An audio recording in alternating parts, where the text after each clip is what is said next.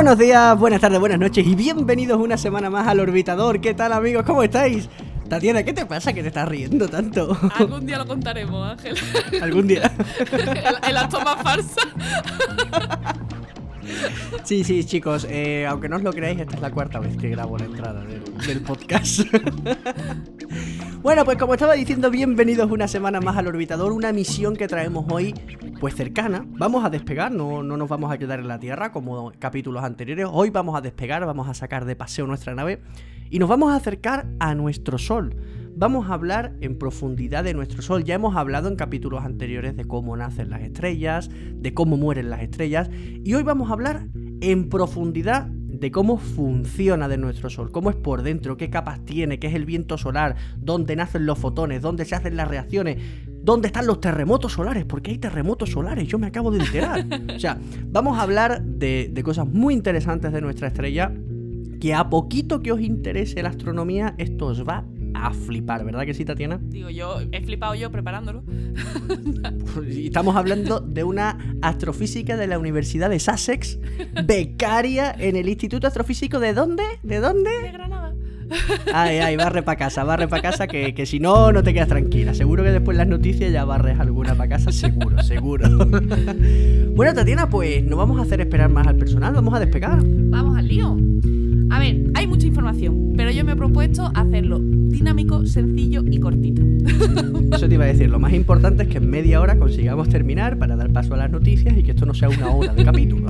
Vamos a ello, vamos a ello. A ver, lo primero, el sol, pues ¿a cuánto, ¿a cuánto está el sol de nosotros? A una unidad astronómica, ¿no? eh, venga, eso, venga, eso, es lo fácil. Venga, 149.000 eh, millones de kilómetros, aproximadamente kilómetros arriba, kilómetros abajo.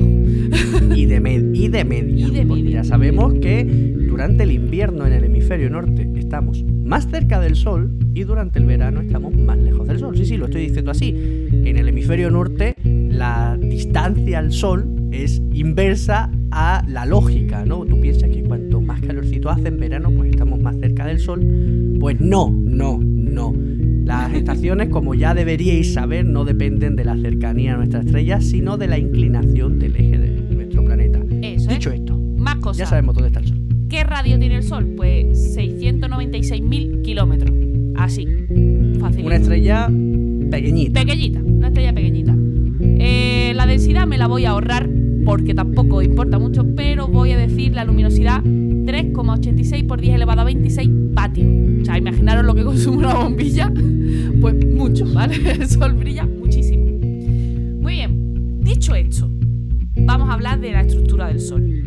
Vamos a empezar. Capitas del Sol. Capitas del sol. Del centro. Esto como, hacia como fuera. cuando en conocimiento del medio hablábamos de la Tierra, del núcleo, el manto, la es. corteza, ¿no? Pero del Sol, a lo Pero del bestia. Sol, Eso es. Primero, por lo, más, lo que hay más en el centro, el núcleo. En la zona más interna es donde se produce la energía. O sea, las reacciones no ocurren en toda la estrella, sino que se producen en el núcleo. Y eh, el núcleo ocupa más o menos el 20% del tamaño del Sol. La temperatura ahí, ojito, 15,7 millones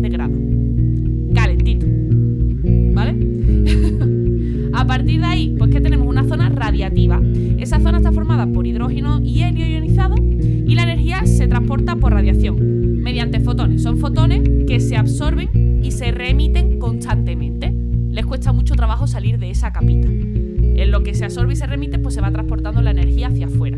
Esto es el Fíjate, aquí, aquí hay una cosa muy, muy chula, porque claro, si tú le preguntas a cualquier hijo de vecino, medianamente puesto en el tema, ¿no? Eh, ¿Cuánto tiempo tarda la luz en llegar del Sol a la Tierra? Todo el mundo ha, aprendido que son 8 Ocho minutos. minutos. Los más expertos incluso te van a decir que son 8,2 y los más más friki te diremos que 8,22 minutos, Pero lo interesante es que eso es el tiempo que tarda la luz en viajar desde que escapa, desde que sale del Sol Hasta que llega a nosotros. Es decir, el tiempo en recorrer esos 149 millones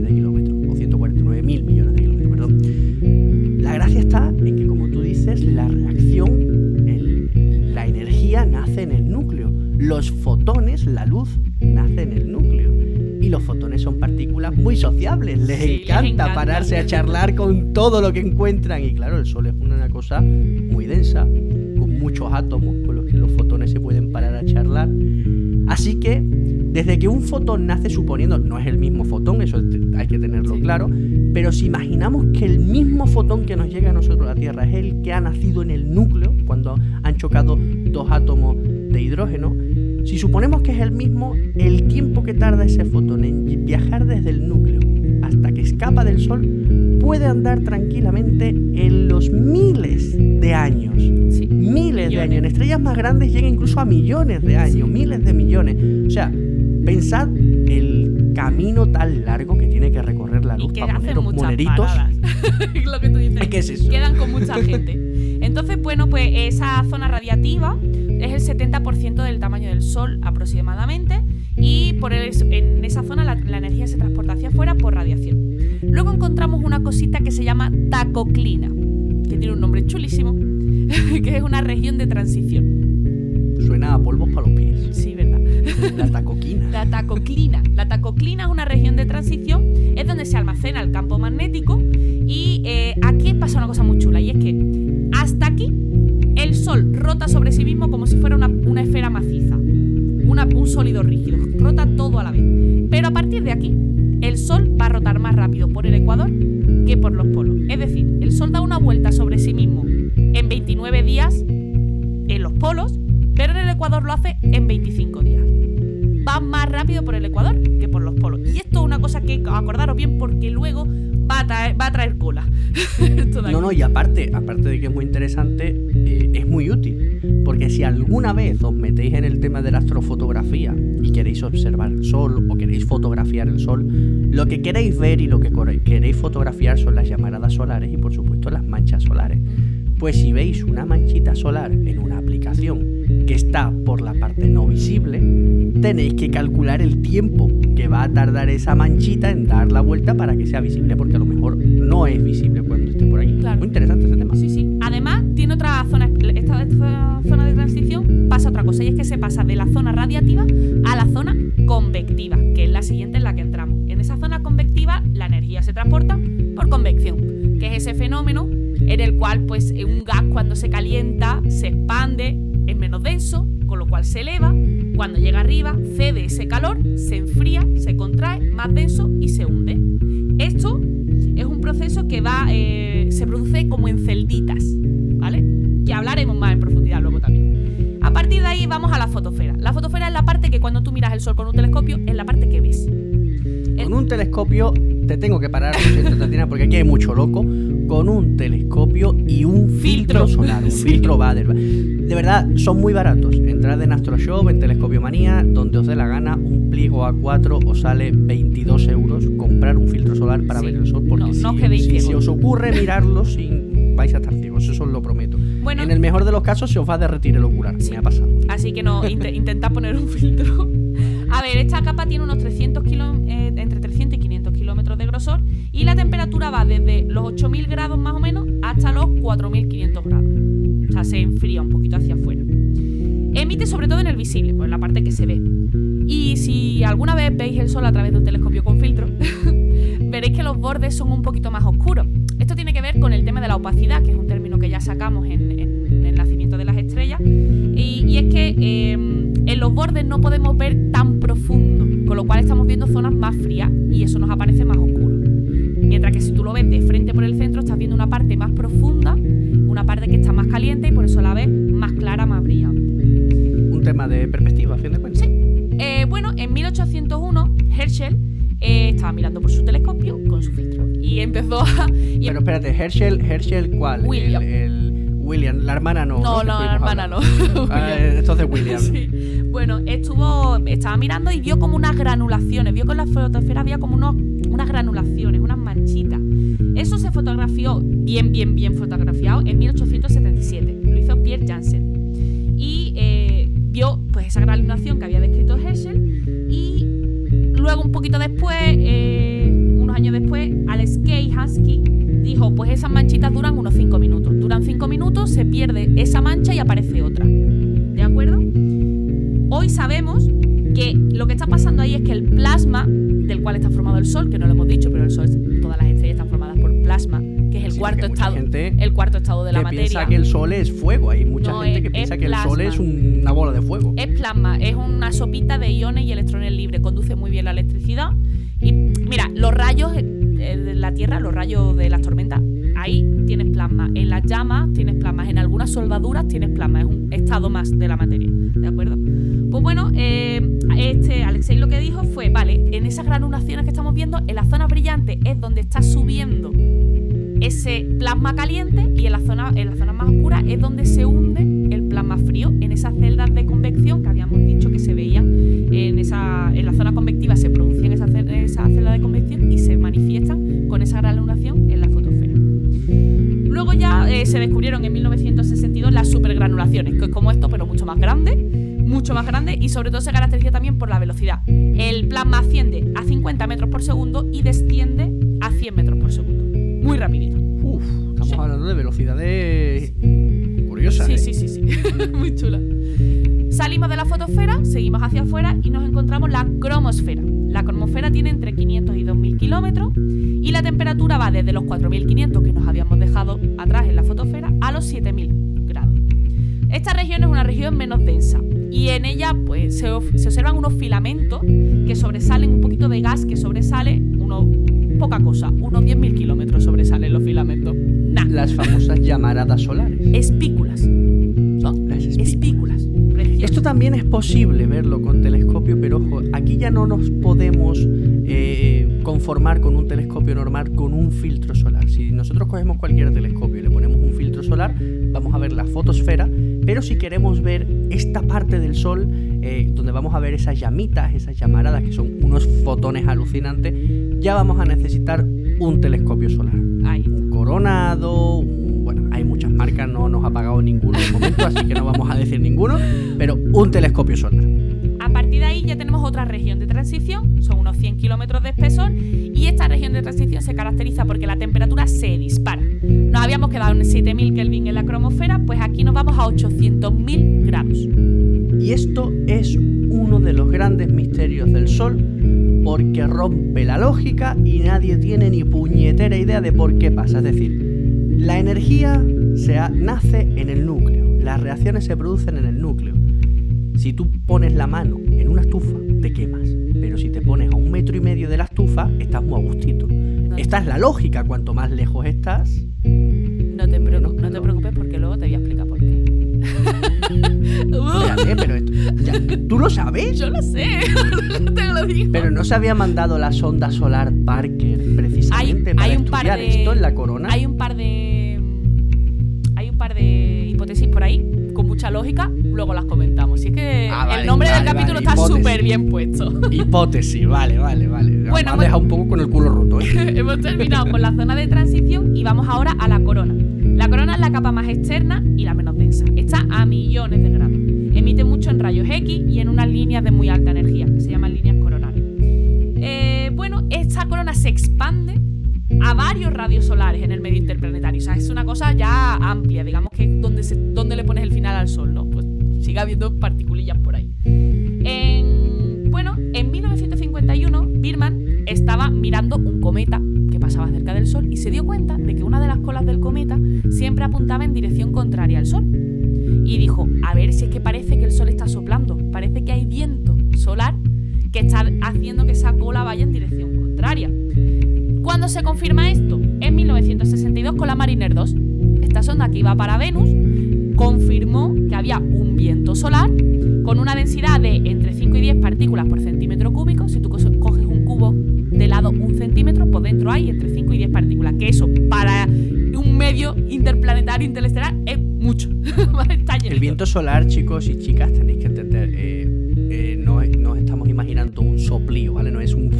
sino que son partículas. Partículas. Son fotones, son partículas solares que viajan por el medio y las partículas y por tanto pueden chocar con las cosas y por tanto desviarlas. Eh, un cometa, cuando le veis la cola, esa cola no indica la dirección del movimiento. La lógica te dice que sí, ¿no? que la cola siempre va a estar por detrás, por donde el cometa ya ha pasado, pero no, es el viento solar el que la sopla. Eh, siempre va a estar en dirección contra el sol.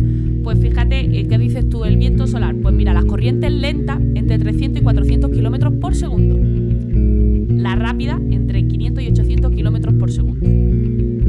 esto una tecnología tan interesante es el tema de las velas solares.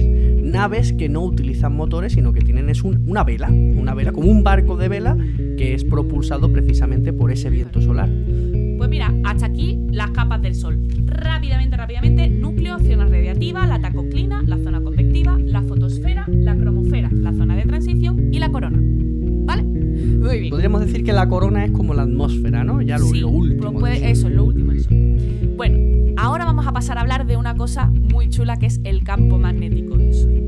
El, el Sol tiene su campo magnético igual que la Tierra, con su polo norte magnético. Eso es, con su polo norte magnético y su polo sur magnético. Te lo puedes imaginar como un imán. Del polo norte al polo sur, tienes que imaginarte como unas líneas que van de un polo a otro. ¿De acuerdo? Como si fueran los casquitos de una naranja. Líneas. buscad en Google la, la foto de un imán del campo magnético, Eso. lo perfectamente. Eso, esas líneas son las líneas del campo magnético, son las líneas de fuerza del campo magnético. Bueno, eh, la curiosidad aquí es que el plasma se queda pinchado en el campo magnético y la línea de campo magnético se quedan pinchadas en el plasma. O sea, no puedes separar una cosa de otra. Esas líneas de campo magnético están pinchadas en ese plasma. Y habíamos dicho, recordemos bien, que la tacoclina empieza una rotación diferencial del Sol. Si las líneas están pinchadas en el, en el plasma y el plasma rota más rápido en el ecuador, ¿qué le pasa a la línea? Se la lleva, se dobla, se torsiona. Se torsiona. Esa torsión, esos bucles que crea ahí, eso es mucha tensión para el campo magnético. Eso lo tiene que soltar de alguna manera.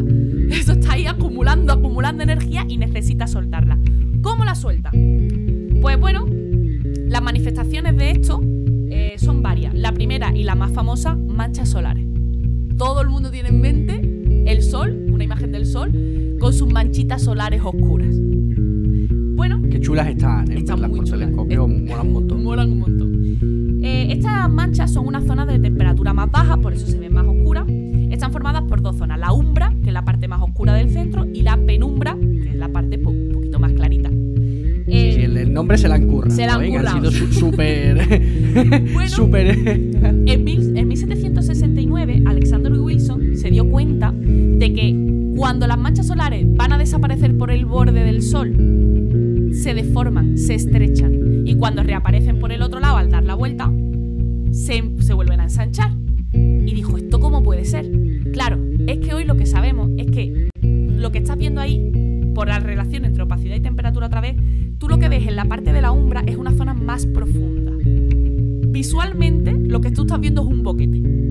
un hueco, una, una depresión de unos 550 kilómetros. Entonces, claro, eso es como si hubiera un, como si hubiera un cráter óptico, recordemos que no material, sino es un efecto óptico, y al salir Claro, eso te voy a decir. Aquí siempre estamos hablando de un efecto o óptico. un efecto físico. óptico, eso es, es porque tú estás viendo una capa más profunda. Entonces eso cuando desaparece por un ladito, por lo que estás viendo es como un cráter. Parece que se estrecha, pero es cuestión de, de perspectiva. Otra De vez. Otra vez. Bueno, em, en la sombra hay unas pequeñas estructuras más brillantes que se llaman puntos umbrales. Y en la penumbra, si te fijas bien, lo que se ven son un montón de filamentos, algunos más oscuros, otros un poquito más brillantes. ¿Cómo se desarrollan las manchas solares? Pues bien, aparecen por parejas. Eso es lo primero. Que ya ahí te está diciendo, ¿qué está pasando ahí? Pues fíjate, lo que está pasando es que esas líneas de campo magnético, al torsionarse, forman un bucle que sobresale hacia afuera. La- Con un polo positivo y. las manchas son los sitios por donde salen las líneas de campo y vuelven a entrar las líneas de campo. Una es positiva, la otra es negativa. Claro.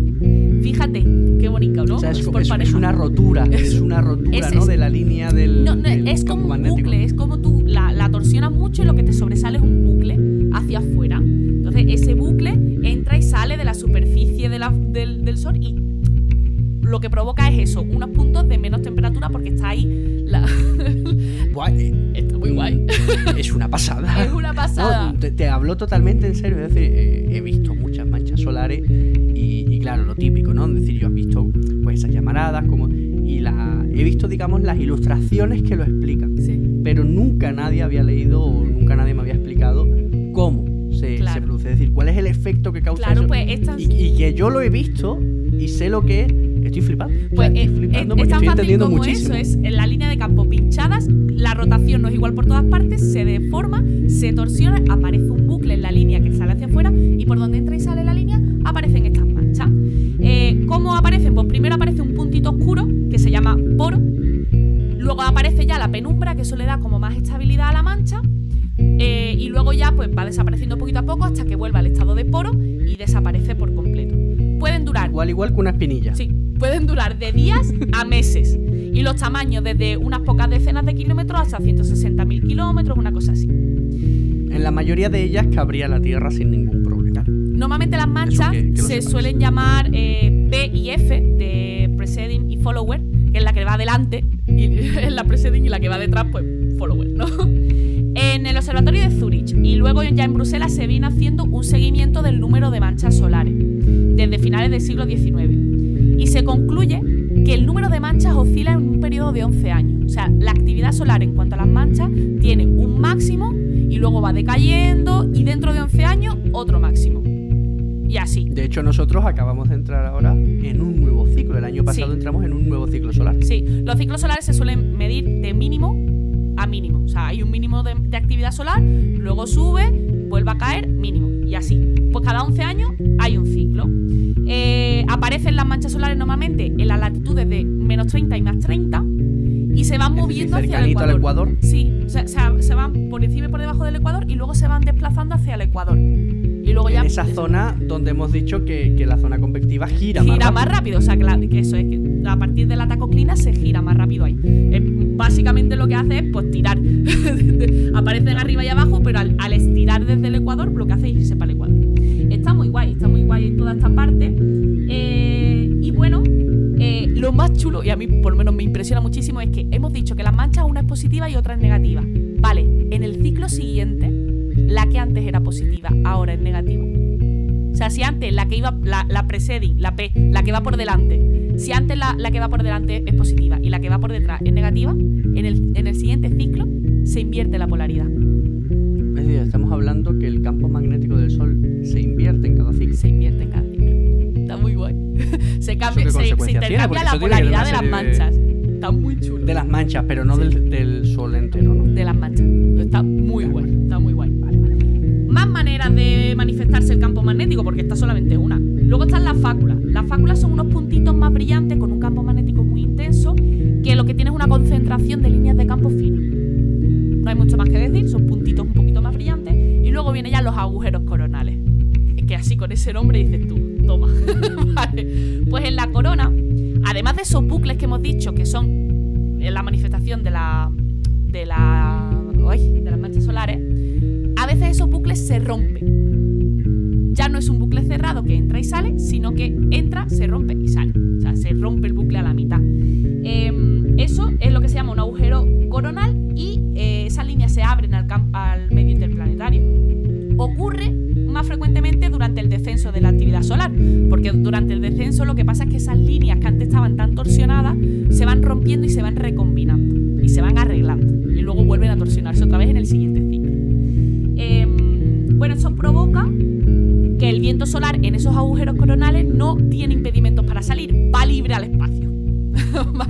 estaríamos hablando de una tormenta solar. Es, un- es una de las. Sí, pro- provocan tormentas recurrentes que llegan a la Tierra más o menos cada 27 días. Y bueno, son más frecuentes en los polos y eh, lo que pasa es que a nosotros nos interesan los del ecuador del Sol, que son los que te van a dar de pleno, ¿no? Eh, Los peligrosos, peligrosos. Claro, esto es lo que provoca las, las auroras polares. Las auroras que hay entre el polo norte y el polo sur de la Tierra vienen provocados por esto,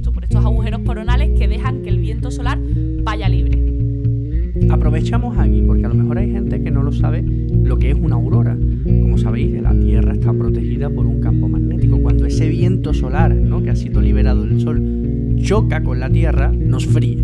Así que para que no choque con la Tierra, el campo magnético terrestre lo desvía.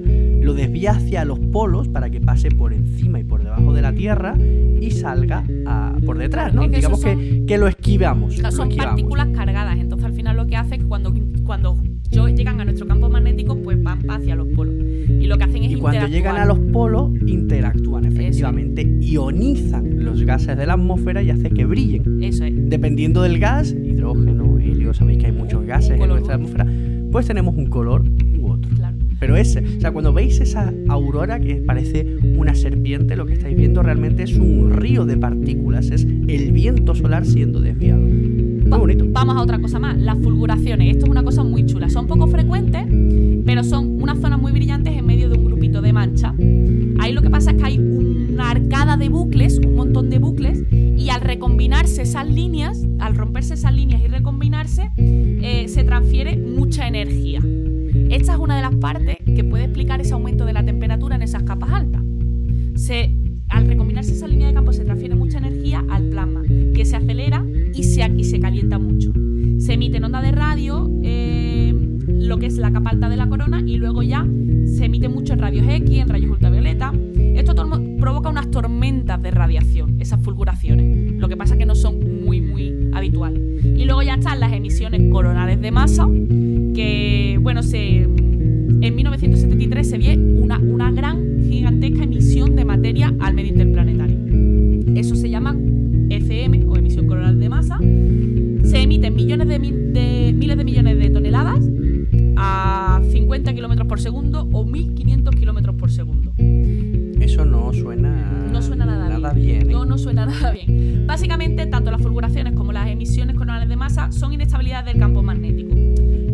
Es que las fulguraciones son unas escalas de 1000 kilómetros y las emisiones coronales de masa son 300.000 kilómetros. Una cosa más grande, más grande que otra. Comprendo, comprendo. Pues fíjate, todas Pero esto, esto es chungo. Esto es chungo, esto es chungo. Todo lo que sea emitir cosas hacia nosotros, regular. Bueno, pues todas estas cositas son provocadas por ese campo magnético, esa torsión, esa tensión, y luego cuando se libera esa tensión y se recombina esa línea de campo para empezar un ciclo nuevo. ¿Cómo se, cómo se sostiene el Sol? ¿Cómo se produce la energía en el Sol? Porque hemos dicho, en el núcleo se produce la energía, y ala, y nos hemos quedado tan anchos. Bueno, a ver, a ver. Tan ancho no. Se supone que la gente que está escuchando este capítulo ha escuchado el capítulo del nacimiento de las estrellas y ya sabe que todo viene, pues, de una fusión, Una fusión. nuclear de átomos de hidrógeno. En ¿no? concreto, O debería saberlo, si no sabéis, ¿no? No, no me dejéis mal, ¿eh? En concreto, en el Sol se da una reacción que se llama protón-protón. Es una cadena. Básicamente lo que tú haces es coger cuatro protones y liberas una partícula alfa, que es un núcleo de helio 4, dos positrones, que es la, par- la antipartícula del electrón, dos neutrinos de electrón y energía. Es una reacción que realmente es muy poco eficiente. O sea, una cafetera es más eficiente. Pero claro, en el tamaño del Sol. Oye, pues mira.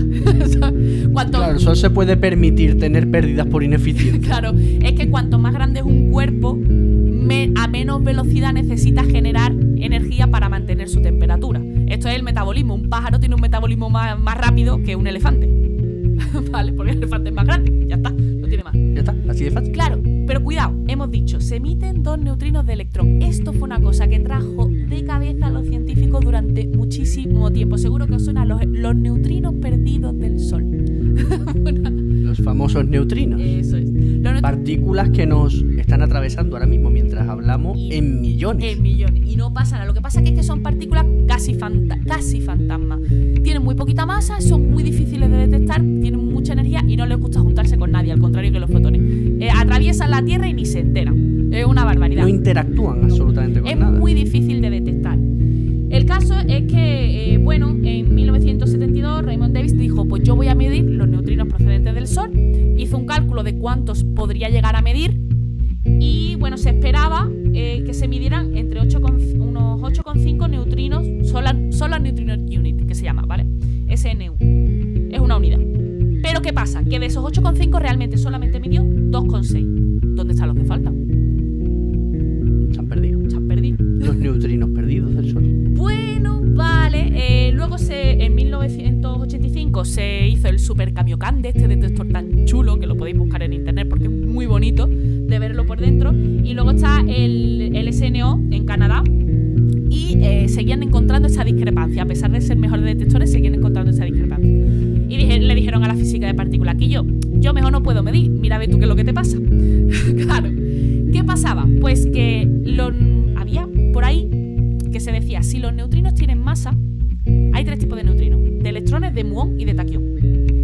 Los neutrinos tienen masa, un neutrino de electrón puede decidir cambiarse a ser un neutrino de muón, por ejemplo. aleatoriamente. ¿Vale? Porque le da la gana. porque le da la gana, cosas que hacen las partículas. ¿Vale? Claro, La esto, divertida, la divertida realidad de la cuántica. y de cuando la física de partículas. muy chiquititas, ¿no? Y física de partículas, pues claro, vemos magia. ¿qué, hacía, ¿qué pasaba? Que esto- todos estos experimentos están enfocados a detectar neutrinos de electrón. Entonces, claro, vez que se demuestra, que se demostró en el, SNO precisamente, una vez que se demuestra que efectivamente los neutrinos tienen masa, se confirma esta teoría. Claro, ¿qué pasa? No es que no haya neutrinos, es que no los estás pudiendo medir, porque tu detector es un detector de neutrinos electrónicos. Y claro, y resulta. ahora vendrá alguien y dirá, oye, ¿y por qué no hacemos un detector de neutrinos tau, por ejemplo? Porque son muy o complicados. Porque no se puede es decir, el neutrino en sí, los, detectores que nosotros tenemos hoy en día, no detectan al neutrino. Al neutrino. Es decir, no ven al neutrino, están en agua, protegidos por hielo, para, porque el neutrino cuando atraviesa el hielo, cuando atraviesa el agua, se ralentiza Sí, y suelta luz, sí. Es una. suelta un brillito. Entonces, lo que nosotros detectamos es ese brillito, es eh, la muestra, digamos que el, el graffiti, ¿no? Que dice es. el neutrino La estuvo huella. aquí. Es la huella. Efectivamente. Tú lo que ves es la Pero huella no de que ha pasado por ahí. Pero tú no puedes coger un neutrino y meterlo en un tarro. si haces las cuentas, dice, ah, vale, pues si, en el Sol nada más que nacen, vamos a poner que son neutrinos de electrón todos, en el camino hacia la Tierra, algunos de ellos han decidido cambiarse a neutrinos de muón y de taquión, con lo cual yo no los puedo medir. No es que no estén, están, pero no los puedo medir. ¿Vale? Así que no se ha perdido ningún neutrino, están todos ahí. Lo que pasa es que no los podemos Estupendo. si te ha gustado esto, te deja lo mejor para el final. ¿Tú, sa- tú sabes que en el Sol hay el equivalente a terremotos? Granada. Como en Granada. Esta mañana dio otro, por cierto. Y nunca los grabas. Tío, Mira que no- te no digo, nos que grábalos. Que no me da tiempo. Joder, yo llevo siempre el móvil en el bolsillo. ¿Cómo es posible que a la gente le dé tiempo de grabar ovnis y estrellas fugaces y a ti no te dé tiempo de grabar un terremoto, Tío, yo qué sé, no se lo disfruto. a ver. Bueno, Estoy pues, ocupada tratando de no morir, ¿no? Exacto. A ver, lo que pasa, el Sol está en, en equilibrio hidrostático. Eso quiere decir que en cualquier capa se equipara la fuerza de la gravedad que empuja hacia adentro con la presión del gas que empuja hacia afuera.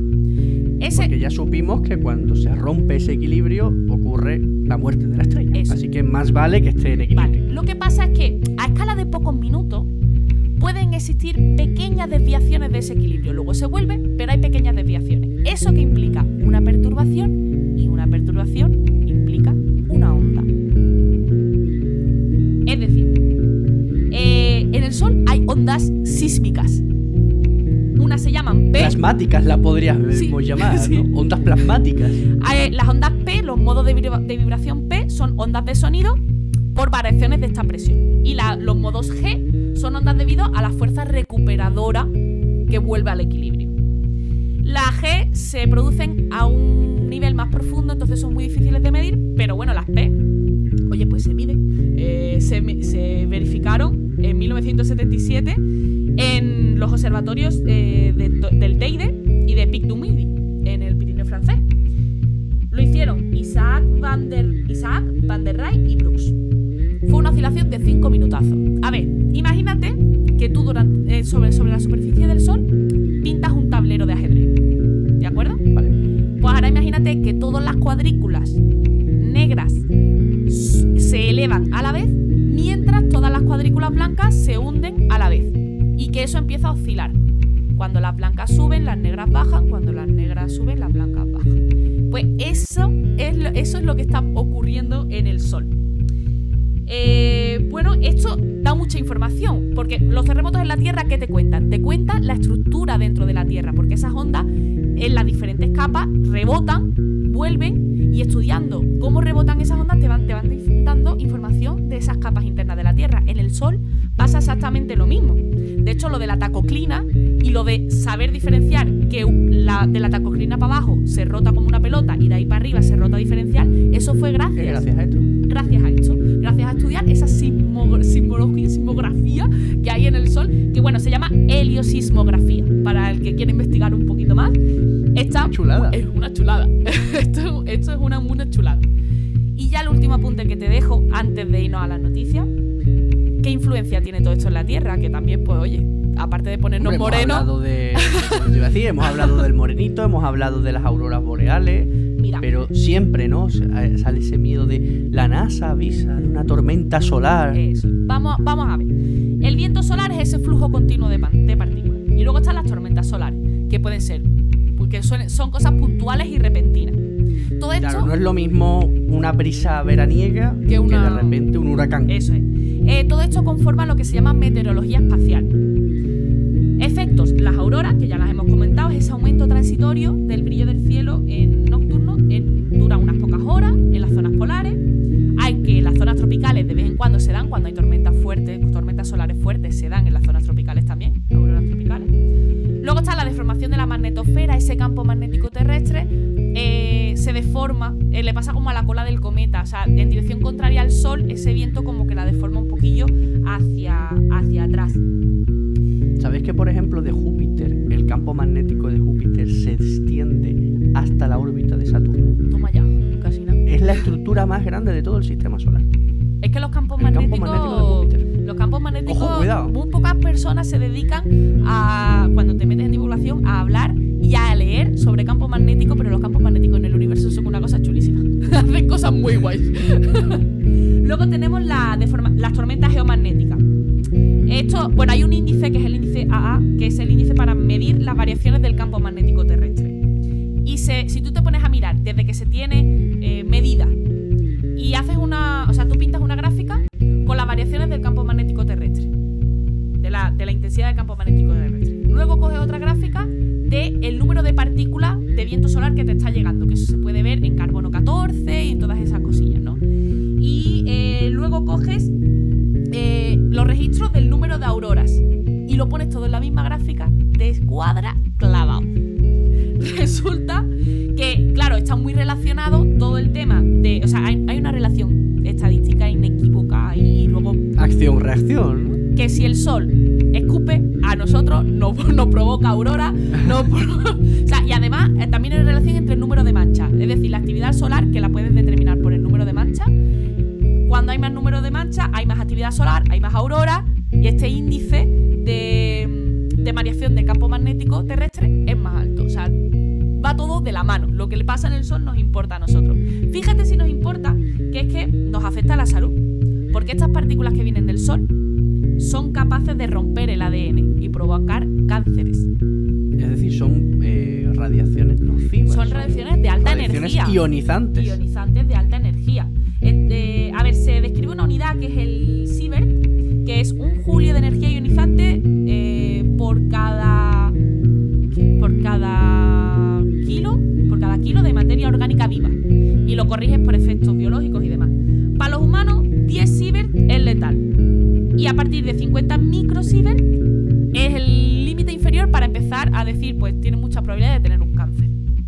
Lo, habi- lo habitual es que nos vengan unos 2 milisievert, o sea que habitualmente no hay problema. ¿De acuerdo? No, no os pongáis ahora con paraguas por la calle un día soleado, que no pasa nada. La, la magnetosfera y la capa de ozono nos protegen. ¿Qué quiere decir esto? Que hay que cuidar la capa de ozono. Así que vamos a no contaminar. Ya, ¿vale? ¿tú, tú te acuerdas de la, de la bronca que hubo? Ozono. Eso fue un problemón Fue un climático de la leche. Sí. Todos los días se hablaba de la capa de ozono. Sí, porque es que, es que es peligroso, leña. Luego, ya a nivel tecnológico. Claro, es que si, si hay partículas cargadas por ahí que chocan con tus satélites, que chocan con tu red eléctrica, que chocan con tu estación espacial internacional, eso les, le afecta. Claro que sí. Fíjate, 19 de marzo de 1847.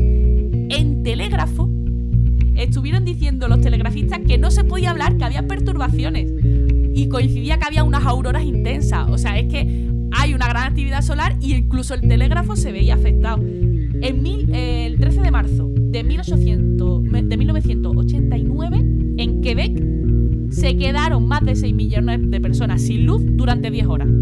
Sin luz. O sea, había afectado el suministro eléctrico que hay en el, en el suelo, en la superficie terrestre. Y esto es una cosa Brutal. es una cosa muy chula y es que la ionosfera, que es esa parte que hemos dicho donde se, produce- se producen las auroras, tiene una altura diferente en función de un balance entre número de átomos y flujo de radiación, ¿vale? Entonces, por esa capa es por donde viajan nuestras comunicaciones. Si nuestros receptores la van a tomar peor. Si esa capa está más baja, nuestros receptores la van a tomar mejor. Entonces, por ahí, por, por ahí va el tema de comunicaciones. Los satélites y la Estación Espacial Internacional normalmente tienen que eh, hacer cambios orbitales, tienen que subir un poquito, porque cuando hay mucha radiación solar, mucha radiación solar, eso calienta la atmósfera, la atmósfera, como buen gas que es, se hincha, Se expanda. se expande, lo que hace que la que en la Estación Espacial Internacional, que antes iba por un sitio donde apenas había rozamiento, ahora hay mucho más rozamiento, se puede frenar y se puede caer, se pierden satélites. Así por que eso, tiene que subir. Tiene que subir un poquito. Si la ionosfera sube, la Estación Espacial y todos los satélites tienen que maniobrar para subir un poquito. La cuestión aquí es que nosotros cada vez somos más dependientes de la tecnología y de la electricidad y de las comunicaciones y que en un futuro eh, tener un informe de la meteorología espacial va a ser tan importante como saber qué tiempo va a hacer mañana aquí en la Tierra. ¿Y sabes con qué antelación, Tatiana, se podría prevenir una, Eh. una tormenta solar de estos niveles, ¿no? Que, que pusiese en riesgo nuestras telecomunicaciones. Hay, hay unos pocos de... Ahora mismo todas las agencias eh, espaciales de todo el mundo tienen un programa dedicado a estudiar Tenemos la suerte de que está ese ciclo de 11 años, luego hay más tipos de ciclo, pero ya tampoco nos íbamos a meter. Pero la cuestión es, eh, una cosa es el ciclo otra cosa es lo eruptivo, lo que viene de golpe. Y todas las agencias espaciales lo tienen, porque es que de eso depende todas las misiones que hay en el espacio, todos los satélites y también, pues, como estamos viendo, afecta a la vida en la Tierra. Así que actualmente hay un montón, un montón, un montón de programas dedicados a eso, a poder predecir capítulo, fíjate, estábamos hablando y yo lo iba pensando, ¿no? De que, claro, estábamos hablando de las manchas solares, yo las he visto, me las imagino, pero estoy pensando en lo difícil que puede ser para una persona que escucha este podcast muchas veces imaginarse las cosas de las que hablamos, porque imagínate de todo lo que hemos hablado. Hemos hablado de nebulosas, hemos hablado de galaxias, hemos hablado de partículas, de estrellas, de cómo se crean, de cómo mueren. Y a lo mejor hay gente que nunca ha visto ninguna foto de una nebulosa, nunca ha visto, eh, pues eso, por ejemplo, ¿no? Una, una astrofotografía del Sol. Y tiene que ser súper difícil. Yo de verdad espero que lo estemos tratando, que lo estemos transmitiendo de una manera Mira, que la gente más o menos se hay una cosa muy, hay una cosa muy buena y es que hemos dicho que el plasma se queda pinchado en la línea de campo y la línea de campo se queda pinchada en el plasma. Esos bucles que yo he dicho que entran y salen y que son por donde entran y salen son las manchas solares. Si veis una fotografía del sol y veis un bucle de materia que sale, esa materia está circulando por esa línea de campo que yo he dicho que forma el bucle.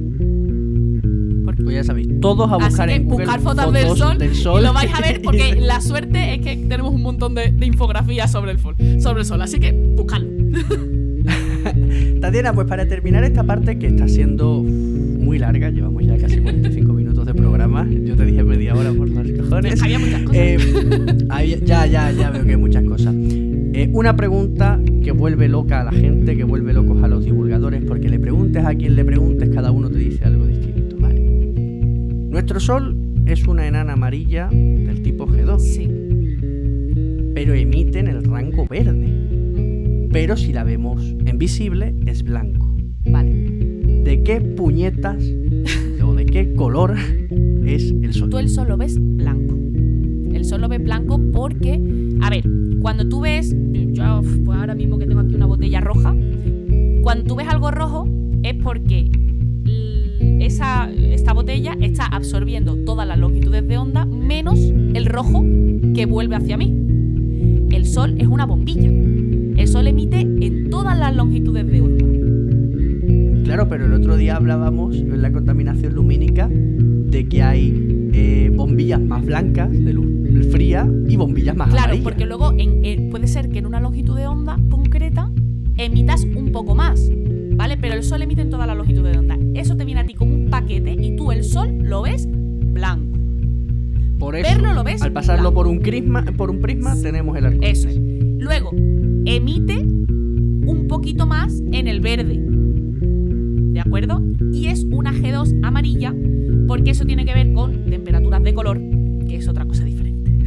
Que no tiene nada que ver con el Con el color, color. de, de- de la, de la Claro, caja de colores si tú se- alpino. te ¿no? montas en una nave espacial y miras para afuera, tú el sol lo ves blanco. Cualquier estrella se ve blanca desde una nave espacial. Porque desde aquí, desde la Tierra, vemos, por ejemplo, gigantes azules y las vemos que son azules. Y vemos estrellas de carbono que son rojas. Mm, Betelgeuse, por ejemplo, Sí. es roja. Sí. Sirio es azul. Sí, eh, Pero eso no. ya te pregunto, No. ¿es nuestra atmósfera? No, no, no, no, no. O sea, sí, lo que pasa que, bueno, es que esas son súper gigantes y es otro rollo. O sea, te quiero decir, estrellas medianas tipo Sol, las tipo que son, las que son amarillas, las vas a ver blanquitas. Luego ya las que son muy, muy pequeñitas, sí las, las vas a ver más rojas, pero tienen muy poco brillo. Pero las que son súper gigantes, como le pasa a Betelgeuse, que es roja, sí le vas a ver el, el- el tono, el color. Pero las que están en el franja media, las vas a ver blancas, porque no hay mucha diferencia. Eso es más un ajuste fino, ¿no? Digamos un... Vale, vale. O sea, poniendo, digamos, la guinda. ¿De qué color es el sol? Depende. Depende de lo que estés hablando. Claro, depe- Estás depende hablando de, de, qué cómo la color. ves tú. Pero si, tú, si te Depende. montas en una nave espacial, lo ves blanco. Ya está. Magnífico. Pues yo creo que con eso hayamos solventado ya todas las dudas.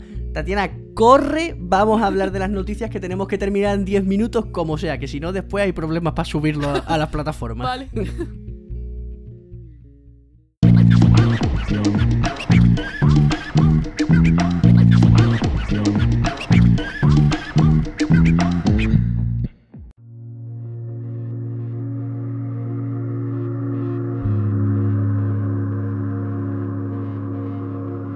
vamos chicos corriendo con las noticias, vamos a hablar de las cosas más importantes porque han pasado cositas, pero ya te digo, no vamos a alargar mucho más este capítulo. Hoy es jueves, dependiendo de la hora a la que estés escuchando esto, el rover Perseverance de la NASA ya habrá aterrizado en Marte o estará a punto de aterrizar. En cualquier caso, estaremos informando por evidentemente nuestro Instagram, la página de Facebook, la página web, todo, todo, todo. Básicamente, lo que hay que saber para el que haya estado en una cueva y no se haya enterado absolutamente de nada, es que después de la sonda Hope de Emiratos Árabes y la sonda Tianwen 1 de China, que hayan llegado a Marte, hoy le toca al rover Perseverance de la NASA. Un rover, pues prácticamente gemelo del Curiosity. eh, lo que es la estructura es el mismo, lo que cambia son los instrumentos, pero una misión muy interesante porque es puramente geológica, prácticamente es la primera misión geológica en Marte que nos va a explicar o nos va a tratar de decir cómo se formó el planeta, cuáles son sus distintos estratos, cómo es interior, en fin, va a estudiar la geología marciana como nunca antes se han estudiado. Y lo más importante, lleva un compañero, lleva un dron, lleva un helicóptero, lleva Qué un guay. pequeño robot volador que desde el aire va a ir tomando imágenes de, por supuesto, del terreno eh, con valor científico, pero también para guiar al Curiosity, eh, perdón, al Perseverance por su ruta. No solamente va, no va a estar solo como Curiosity, que, los eh, amigos, los controladores de la NASA, tienen que ir diciéndole por dónde tiene que coger, sino que este helicóptero, este pequeño dron, le va a ir diciendo al Perseverance, oye, que ve girando un poquito a la derecha, que ahí tienes una piedra bastante grande, un desfiladero, coge por aquí que te interesa más, en fin, muy interesante. Ya, ya estaba tardando en llegar los drones al, al- al- a Marte ¿eh? y al espacio en general. Si es que una cosa súper útil. Bueno, es que Marte es que es muy difícil porque, claro, tienes que meter una máquina capaz de meter unas revoluciones muy altas con unas aspas muy pequeñas, porque en Marte la presión es muy Claro. poquita, entonces hay muy poco aire. Entonces, para que algo vuele en un tamaño tan pequeñito, tienes que hacer que tenga unas revoluciones de la leche, que gire súper rápido esas hélices. Y claro, ¿cómo consigues eso sin que se le gaste la batería en 10 minutos? Si es que nuestros drones, los drones que podemos comprar hoy en día, tienen un, un tiempo de vuelo de 8 o 12 minutos, eso para una misión espacial no, no, no tiene sentido, ¿no? Entonces es un desafío técnico a ver, muy a ver qué difícil. tal va. muy difícil. Cuéntame tú, Tatiana, ¿qué noticias tienes por ahí? Eh, ah, pues mira, tengo aquí una muy chula. Y es que, eh, bueno, la Unión Astronómica Internacional ha puesto ya nombre y ha cogido, ha encontrado el objeto más lejano que pertenece al sistema solar. Claro, desde que tú descubres al objeto hasta lo tienes que observar durante mucho tiempo para ver si da vuelta alrededor del Sol o no. Claro. Pues ya han dicho que sí, me encanta porque el nombre científico ni te lo voy a decir, pero el nombre coloquial es Far Far Out, que es muy muy lejano. Está mu- es muy chulo. Oh. Qué bonito. Sí. Está a una, ¿Y dónde está? unas 132 veces la distancia entre el Sol y la Tierra. 132 Buah. unidades de astronómicas. Muy tocho. Muy tocho. El, bueno, fue el telescopio Subaru en Hawái. eh, quien, lo, quien lo detectó y ahora pues ya está ya se sabe seguro que da vueltas alrededor del Sol. Fíjate, qué cosa más bonita. Muy, muy lejano. Pues, ya sabemos fíjate, dónde está, muy, eso, muy lejano. está- eso está genial porque realmente no sabemos a día de hoy dónde termina el sistema solar. Entonces, eh, de momento ya hemos. Oye, de todas las cosas que hemos visto, esta es la más lejana. Ya por lo menos tenemos un punto de partida. La más lejana del, si- que pertenezca al sistema solar. que, que pertenezca al sistema solar, por supuesto. Son por 400 kilómetros de ancho lo que tiene eh, muy, muy lejano. Uh, es un pedronito muy chiquitito, ¿eh? Pedrolito, nada, fíjate, para haberlo encontrado. eh, bueno, está en el límite inferior para ser considerado planeta en- enano.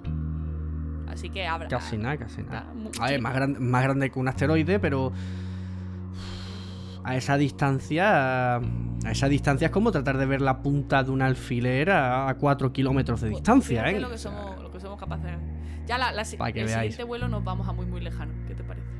Del tirón, a tope. ¿Tienes más noticias, Tatera? Yo ya por hoy me callo. Terminamos. Perfecto. Pues yo tengo un par de noticias, pero como no corre prisa, no es algo que, que vaya a ser. Vamos a guardarla para la semanita que viene, porque si no va a ser un capítulo extremadamente largo y la gente se nos va a aburrir. Así que, chicos, de verdad, muchísimas gracias por acompañarnos una semana más. Espero que hayáis aprendido mucho, que os haya parecido un podcast, un programa, un capítulo, un viaje súper interesante. A mí, desde luego, me ha interesado muchísimo. Os invito a que busquéis imágenes del sol, que busquéis astrofotógrafos del sol. Se me ocurre, por ejemplo, a McCarthy, buscarlo en, Instagram. Es está considerado uno de los mejores astrofotógrafos del mundo. Andrew McCarthy. Eh, y hace muchísima astrofotografía solar. Hace unas fotos increíbles. Nuestro amigo Antonio de. Walking to Sky también, ¿no? Le encanta hacer astrofotografía solar. También buscarlo por las redes porque vais a ver cosas muy, muy chulas. Y lo que siempre decimos por redes sociales, decidnos vuestras dudas, hacednos vuestros comentarios. El otro día, por cierto, que nos comentaron Tatiana en el programa sobre la forma del universo. Sí. Qué difícil. Ya estuve yo ahí rápido para, para contestar. Me alegro, me encanta que nos vayáis haciendo preguntas y que participéis, que esto no sea simplemente un monólogo de Tatiana y yo a las redes. Chicos, hasta la semana que viene. Desde control de emisión, corto y cierro. Hasta luego.